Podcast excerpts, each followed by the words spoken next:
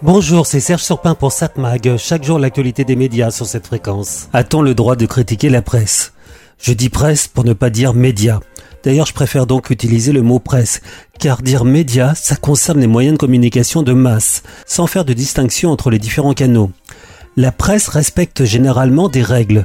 Le travail de la presse, du journaliste, c'est comme le précise le site de IEJ, l'Institut européen du journalisme, le journaliste recueille, vérifie, traite, agrège et transmet les résultats de son travail via des émissions ou des publications. Il exerce donc une profession pivot dans le domaine de l'information et au cœur des métiers du journalisme. Donc tout cela en respectant une certaine déontologie, à la différence des réseaux sociaux, qui trop souvent ne connaissent pas les règles du journalisme. Et dans ce que je vous ai dit, justement, il y a le travail du journaliste. Il a recueilli l'information et surtout, il va la vérifier et la recontextualiser. Une info balancée comme ça peut vouloir dire tout et son contraire. Surtout, le journaliste doit rester neutre, ne pas se laisser influencer par ses propres idées politiques. Alors je sais, c'est impossible. Ce que l'on pense influence forcément notre travail de journaliste. On doit en être conscient et lutter contre la facilité. Pourquoi je dis cela?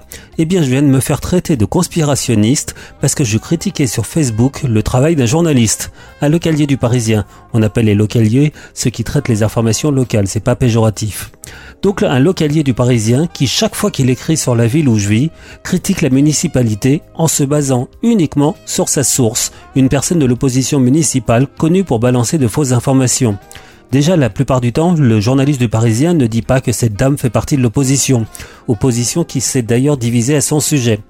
Mais donc le localier sort des infos, la plupart du temps fausses, et pas vraiment vérifiées. Une fois par exemple, il a écrit qu'il y avait un problème de drogue dans ma ville, alors qu'il n'avait entendu qu'un seul témoignage sur ce sujet.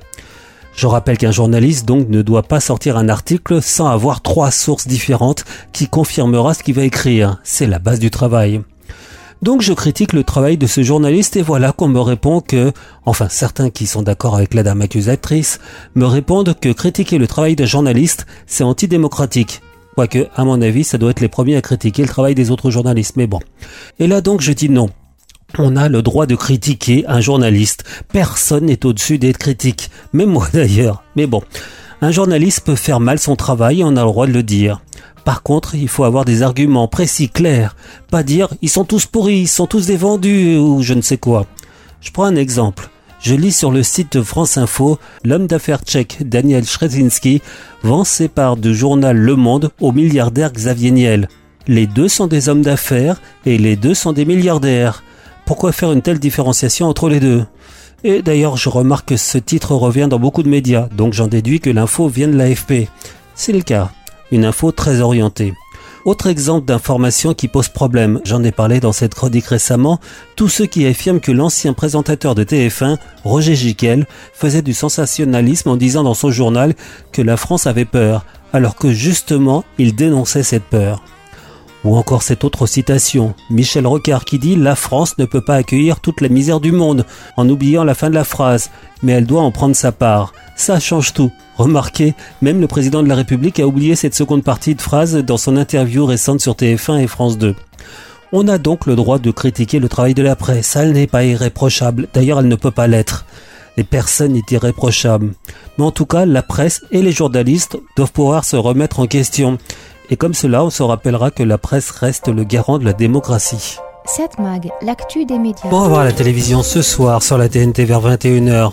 Sur TF1, Good Doctor, nouvelle saison. France de un téléfilm policier à fleur de peau. C'est avec Flore Bonaventura et Raphaël Langlette. Une jeune policière disparaît le jour de son mariage. Ses collègues et sa fiancée réalisent que la disparue n'est peut-être pas ce qu'elle prétendait être. France 3, un magazine historique secret d'histoire. Jean-Paul II, l'athlète de Dieu.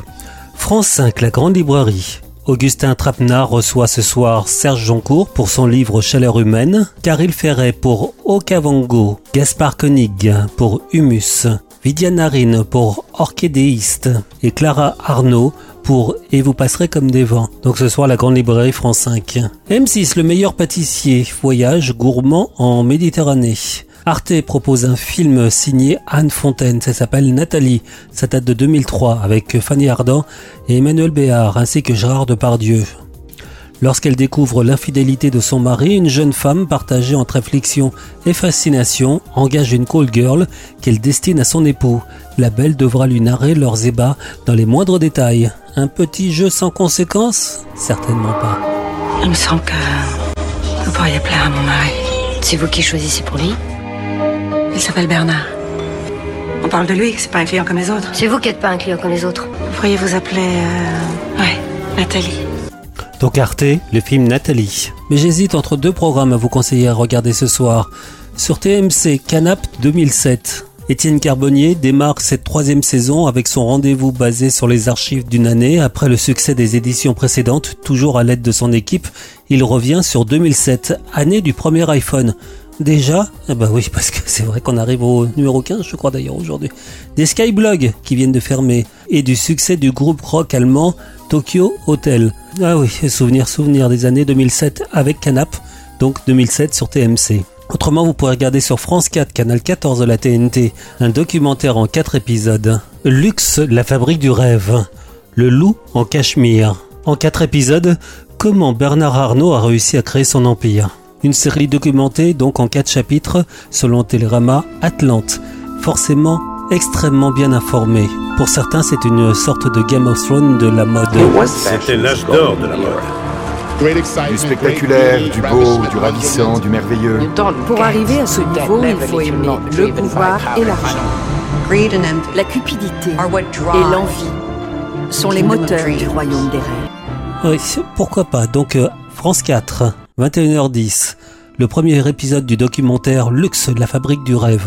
Autrement, vous pouvez regarder sur TMC Canap 2007. 7 Mag, l'actu des médias.